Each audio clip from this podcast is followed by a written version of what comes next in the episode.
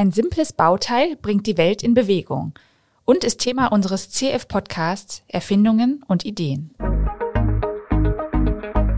CF Podcast Erfindungen und Ideen. Unser Beitrag für mehr Freude an Innovationen. Willkommen zum CF Podcast Erfindungen und Ideen, dem Interview-Podcast von Kohaus und Florak. Ich bin Elena Winter und wie so oft in diesem Podcast unterhalte ich mich auch heute wieder über ein Bauteil, das uns in vielen Bereichen im Alltag begegnet, aber doch sehr unterschätzt wird, würde ich sagen. Die Rede ist vom Wälzlager. Mein Gesprächspartner ist Georg Tully und er kann mir sicher mehr darüber erzählen. Er ist Maschinenbauingenieur und Patentanwalt bei Kohaus und Florak. Herzlich willkommen, Herr Tully. Herzlich willkommen, Frau Winter. Sie haben uns hier für die Hörer und Hörerinnen leider nicht zu sehen, haben Sie uns schon ein Wälzlager mitgebracht. Vielleicht starten wir da mal mit, dass Sie mal ein bisschen beschreiben, was wir da eigentlich vor uns haben. Genau, also im Grunde genommen wirkt es erstmal sehr unspektakulär, sage ich. Es ist ein metallener äußerer Ring, ein metallener innerer Ring und dazwischen sind ganz viele Kugeln angeordnet. Also wirkt erstmal jetzt nicht nach Hightech oder nach etwas allzu anspruchsvollem konstruktiv gesehen, aber es ist in extrem vielen Produkten drinnen mhm. und es gibt es in so vielen Ausführungsformen. Also da sind so viele kleine Details, die man anpassen kann bei so einem Wälzlager und so viel Know-how, was da drin steckt, dass das eben auch zum Beispiel in Space Shuttle zum Einsatz kam oder ähm, eben im Weltraum zum Einsatz kommt. Also es steckt viel, viel mehr dahinter, als es auf dem ersten Blick wirkt. Mhm. Und wir haben ja. da einen, sehe ich so, es, äh, wir haben einen Außen- und einen Innenring, dazwischen sind verschiedene Kugeln angebracht. Genau. Das müssen nicht unbedingt Kugeln sein, es können auch Tonnen, Rillen, Nadeln, also quasi. Kegel. Genau. Ja. Gibt unendliche, also unendlich nicht, aber viele verschiedene Formen und auch was die Ausgestaltung von diesem Innenring und Außenring angeht, mhm. weil das immer auf den speziellen Anwendungsfall angepasst werden muss. Also welche Kräfte muss es aushalten, in welche Richtung muss es diese Kräfte aufnehmen, wie schnell dreht sich äh, zum Beispiel eine Achse oder eine, eine Welle, die eben durch dieses Wälzlager gelagert wird. Mhm. Und da gibt es so viele Möglichkeiten, eben dieses Lager zu variieren. Mhm. Und ich glaube, vielen Leuten ist es eben nicht bewusst, was so ein Lager überhaupt leisten muss oder ja. was es können muss. Oder denen ist gar nicht bewusst, dass dieses Lager vorhanden ist. Mhm. Also ähm, nehmen wir zum Beispiel äh, ein Fahrrad. Die meisten Leute, die jetzt vielleicht nicht selber die Reparatur an ihrem Fahrrad vornehmen, wissen jetzt gar nicht, wie viele Wälzlager in so einem Fahrrad überhaupt verbaut sind. Im Tretlager, in der Schaltung bei den Schaltröllchen, in den Laufrädern. Also das sind so Komponenten, die man alltäglich braucht, aber bei denen eben nicht bewusst ist, dass die überhaupt da sind. Mhm. Und der Witz daran ist, also die erleichtern die Bewegung und verringern so ein bisschen die Reibung. Genau, also. Wo auch immer sie eingesetzt werden. Mhm. Genau, statt eben flächigen Kontakt zu haben. Ja. Ich nehme jetzt mal als Beispiel, die alten Ägypter hatten ja eben schon das Problem. Ich muss eben einen Steinblock von A nach B bringen. Mhm. Wenn ich den jetzt einfach über den Boden schleifen lasse, dann habe ich eine extrem riesige Fläche, auf der eben Reibung auftreten kann. Und wenn jetzt nicht gerade Asterix und Obelix mit dem Zaubertrank da sind, muss ich das irgendwie von A nach B schnell bewegen können. Und das funktioniert eben, indem ich Rollen oder eben diese Wälzkomponenten zwischen die Bauteile oder zwischen die Flächen bringe, die ich zueinander bewegen möchte. Mhm. Also zum Beispiel bei den Ägyptern waren das dann früher diese Holzstämme mhm. und eben in einem Wälzlager habe ich dann eben diese Kugeln oder Kegel, die dann eben ein Rollen zur Folge haben und nicht eben ein flächiges aufeinander bewegen. Ja, und diese Rollkörper, die da drin sind, die gibt es einerseits und dann gibt es noch die sogenannten Gleitlager, habe ich mal genau. nachgeschaut. Was ist denn eigentlich der Unterschied zwischen Gleitlager und Wälzlager?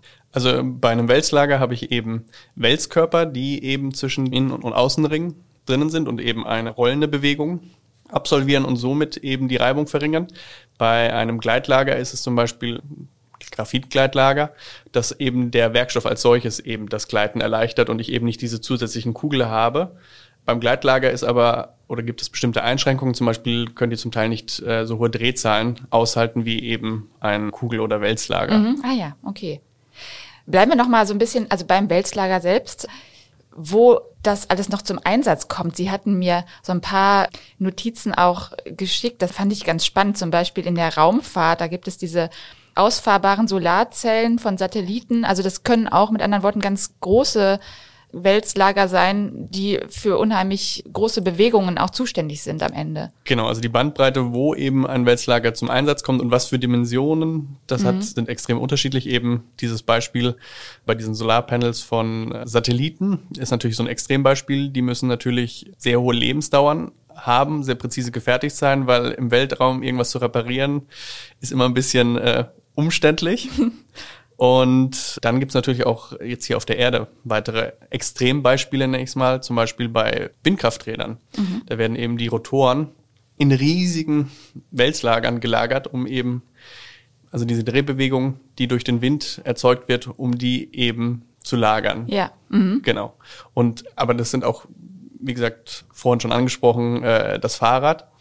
Also in sehr vielen Alltagsgegenständen drinnen, sei es in der Bohrmaschine, wo dann die Antriebswelle mhm. gelagert ist, im Stabmixer, daheim in der Küche für Leute, die gerne kochen, im Fahrrad, im Automobil, im Rollkoffer. Also das ist wirklich extrem unterschiedlich, ja. wo die eingesetzt werden. Ich weiß, dass Sie zu dem Thema auch aufgrund Ihres Lebenslauf einen ganz eigenen und besonderen Bezug haben. Erzählen Sie doch mal bitte, welcher das ist. Das ist richtig. Also zum einen komme ich gebürtig aus der Stadt Schweinfurt. Die wird den meisten wahrscheinlich nicht sagen. Das ist eine kleine Stadt im Norden Bayerns. Das ist aber quasi die Wälzlager-Hauptstadt Europas, wenn nicht sogar der Welt. Da sind extrem viele Unternehmen, die eben Wälzlager herstellen, beziehungsweise haben da ihre größten äh, Werke Europa beziehungsweise weltweit.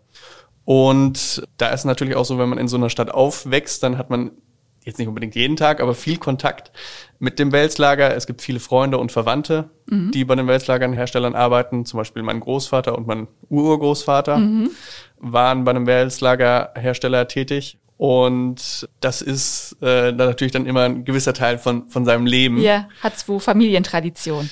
Genau. Ja. Also selbst war ich auch während dem Studium im Praktikum bei einem Wälzlagerhersteller mhm. in Schweinfurt gewesen, also auch wieder selbst sehr direkten Kontakt und als Maschinenbauingenieur kommt man auch nicht herum, mhm. eben mit dem Wälzlager in Kontakt zu kommen, dadurch, dass es eben so ein extrem wichtiges Bauteil ist in vielen Maschinen, lernt eigentlich jeder Maschinenbauingenieur, wie lege ich so etwas aus? Also quasi, wie berechne ich die Kräfte? Wie kann ich das einsetzen? Wie muss ich es verbauen? Welches Lager ist für welchen Einsatz geeignet? Also mhm. da sind viele persönliche Kontaktpunkte. Ja. Ja. Und was das für eine Bedeutung im Studium hat, das sehen wir unter anderem jetzt auch daran, dass sie nicht nur ein Wälzlager mitgebracht haben, sondern auch einen ganzen Wälzer mitgebracht haben, nämlich ein riesengroßes Werk, was nur was nur von Wälzlagern, von Wälzlagern handelt. Ich, ich, weiß nicht, ob man es hört, aber ich lasse mal einmal kurz fallen, ja, um, mal fallen. um die Dicke. Boah. Also so ein richtiger Klotz. Genau. Gut. Haben Sie das alles durchgearbeitet im Studium? Also ich habe nicht jetzt jede Seite durchgearbeitet, aber äh, viele Seiten benötigt. Beispielsweise eben in meiner Masterarbeit habe ich eben ein Automobilgetriebe ausgelegt und da kommen halt einige Wälzlager vor und dann schaut man halt eben öfter mal rein, wie mache ich das jetzt am besten, welches Lager ist am besten geeignet, um jetzt die Kräfte, die ich habe, aufzunehmen. Mhm. Ja. Also hab schon ein paar Seiten davon gelesen. Ja, okay. Lassen Sie uns doch noch mal so ein bisschen in die Geschichte reisen. Die Idee, achso, Sie hatten auch schon von den Ägyptern erzählt, also da ging das womöglich los, dass die das schon, dass die schon so auf die Idee kamen, sowas einzusetzen. Was sind denn noch wichtige Meilensteine in der Geschichte des Wälzlagers? Also wichtige Meilensteine in der Geschichte des Wälzlagers würde ich erstmal sagen, ich habe leider den Namen vergessen von einem äh, französischen Erfinder, der eben eines der ersten Patente zu Wälzlagern in Fahrrädern bekommen hatte. Das wird oft, glaube ich, als das erste Wälzlagerpatent beschrieben. Mhm. Bin mir aber jetzt nicht 100% sicher, ob das das wirklich war. Aber so gegen Ende des ach, oder 18. noch 19. Jahrhundert ging es dann so richtig los. Und eine wichtige Erfindung war eben die Kugelschleifmaschine vom Herrn Fischer, hm? eben auch wieder aus Friedrich Fischer, ja. Genau, aus Schweinfurt, mhm. aus meiner Heimatstadt. Mhm. Und der hatte eben eine Maschine entwickelt, mit der es besonders einfach war, extrem präzise oder extrem runde Wälzkugeln herzustellen. Das war eben vorher ein Problem. Und eben für ein Kugellager ist es eben sehr wichtig, dass diese Kugeln sehr präzise gefertigt sind, weil sonst wird das mit der Reibungsreduzierung nicht, beziehungsweise hat nicht den gewünschten Effekt. Ja, das ist eher kontraproduktiv dann. Aha. Ja, genau, wenn dann eine größer ist als die andere. Ja. Dann rollt das nicht gescheit, dann wird dann quasi nur eine Kugel belastet und äh, oder nur ein Teil der Kugeln mhm. und die fallen dann früher aus, als wenn eben alle Kugeln gleichmäßig belastet werden, weil die alle gleich groß und gleich rund sind. Ja. Und äh, der Herr Fischer hatte eben die Idee, eigentlich relativ simpel, aber das sind ja meistens die besonderen Erfindungen, eben diese Rohkugeln, aus denen dann die Kugeln für äh, die späteren Wälzlager hergestellt werden, zwischen zwei Scheiben zu platzieren und eine der Scheiben exzentrisch zu bewegen. Das heißt, meine Handbewegung kann man jetzt natürlich nicht sehen. Ja, aber, aber man kann sich vorstellen, man formt so Kugeln mit der Hand. Genau, wenn man zum Beispiel ja. jetzt Knödel, jetzt als äh, jemand, der aus Bayern kommt, sehr, sehr spezielles Beispiel oder sagen wir jetzt mal Rumkugeln, das ist vielleicht für andere Leute auch zugänglich, die nicht aus dem Süden Deutschlands kommen. mhm. Wenn ich die eben forme, dann ist es ja so, dass ich meistens eine Hand eben exzentrisch, also so einer kreisrunden, leicht schrägen Bewegung, mhm. eben über der anderen Hand drehe mit dem Knödelteig dazwischen und dann formt sich so langsam der Knödel. Ja. Und so funktioniert das eben auch beim Schleifen dieser Kugeln für, für die Wälzlager. Das heißt, ich habe eben unten eine Platte, oben eine Platte, eine bewegt sich wenigstens exzentrisch und dazwischen wird dann, werden eben diese Kugeln so langsam rund geschliffen. Mhm. Und das war eben ein Meilenstein, um eben diese extrem oder für die damalige Zeit extrem präzisen Wälzlager zu fertigen, worauf dann auch diese Schweinfutter Wälzlagerindustrie gewachsen ist, die es ja heute noch gibt. Und die werden heute immer noch so hergestellt? Im Wesentlichen ja. Mhm. Genau, also zumindestens wenn wir jetzt von, von ähm, Kugellagern, die wirklich Kugel besitzen, die werden heute noch so hergestellt. Also mhm. da werden die Kugeln vorgeformt, das wird zum Teil gepresst bei kleineren Kugeln und die werden dann eben in diese Kugelschleifmaschine eingebracht und weiterhin eben durch dieses exzentrische Schleifen geschliffen. Ja, okay. Ja. Was würden Sie denn als Patentanwalt sagen? So ein Wälzlager klingt ja vom Aufbau doch relativ simpel. Wie hoch ist da die Gefahr von Fälschungen? Also die Gefahr ist natürlich sehr hoch, dadurch, dass es zumindest auf den ersten Blick wirklich als sehr mhm. einfaches Bauteil wirkt. Also ich habe einen äußeren Käfig, also ja. einen Außenring, Ring, ja. einen Innenring, die Wälzelemente dazwischen, gegebenenfalls noch einen Käfig, der eben diese Wälzelemente zueinander beabstandet. Mhm. Und das ist natürlich erstmal, sage ich mal, sehr leicht zu fälschen. Man sieht jetzt von außen nicht, ist es der richtige Stahl, wie sind die Toleranzen, wie präzise ist das gefertigt, wie ist die Qualität des Werkstoffes. Deswegen sind die natürlich sehr beliebt, um gefälscht zu werden. Mhm. Aber die Gefahr ist natürlich hoch, wenn ich eben so ein gefälschtes Lager kaufe, wenn das eben zu früh den Geist aufgibt, dass halt eben im Extremfalle, sage ich jetzt mal, wenn es jetzt irgendein wirklich sicherheitsrelevantes Bauteil ist, dass ja. dann die Maschine komplett zerstört wird mhm. oder gegebenenfalls auch Leute zu Schaden kommen. Mhm. Deswegen muss man immer vorsichtig sein, wo man die kauft. Wo man die kauft. Ja. Als Hersteller. Also als oder als, als jemand, Kunde. der die nutzt. Genau. Ja. Mhm. ja, spannend. Ein relativ simples Bauteil mit einer großen Wirkung. Würde Vielen ich mich Dank. anschlägen. Ja. Vielen Dank, Herr Tulli, für das Gespräch. Ich habe zu danken. Vielen Dank.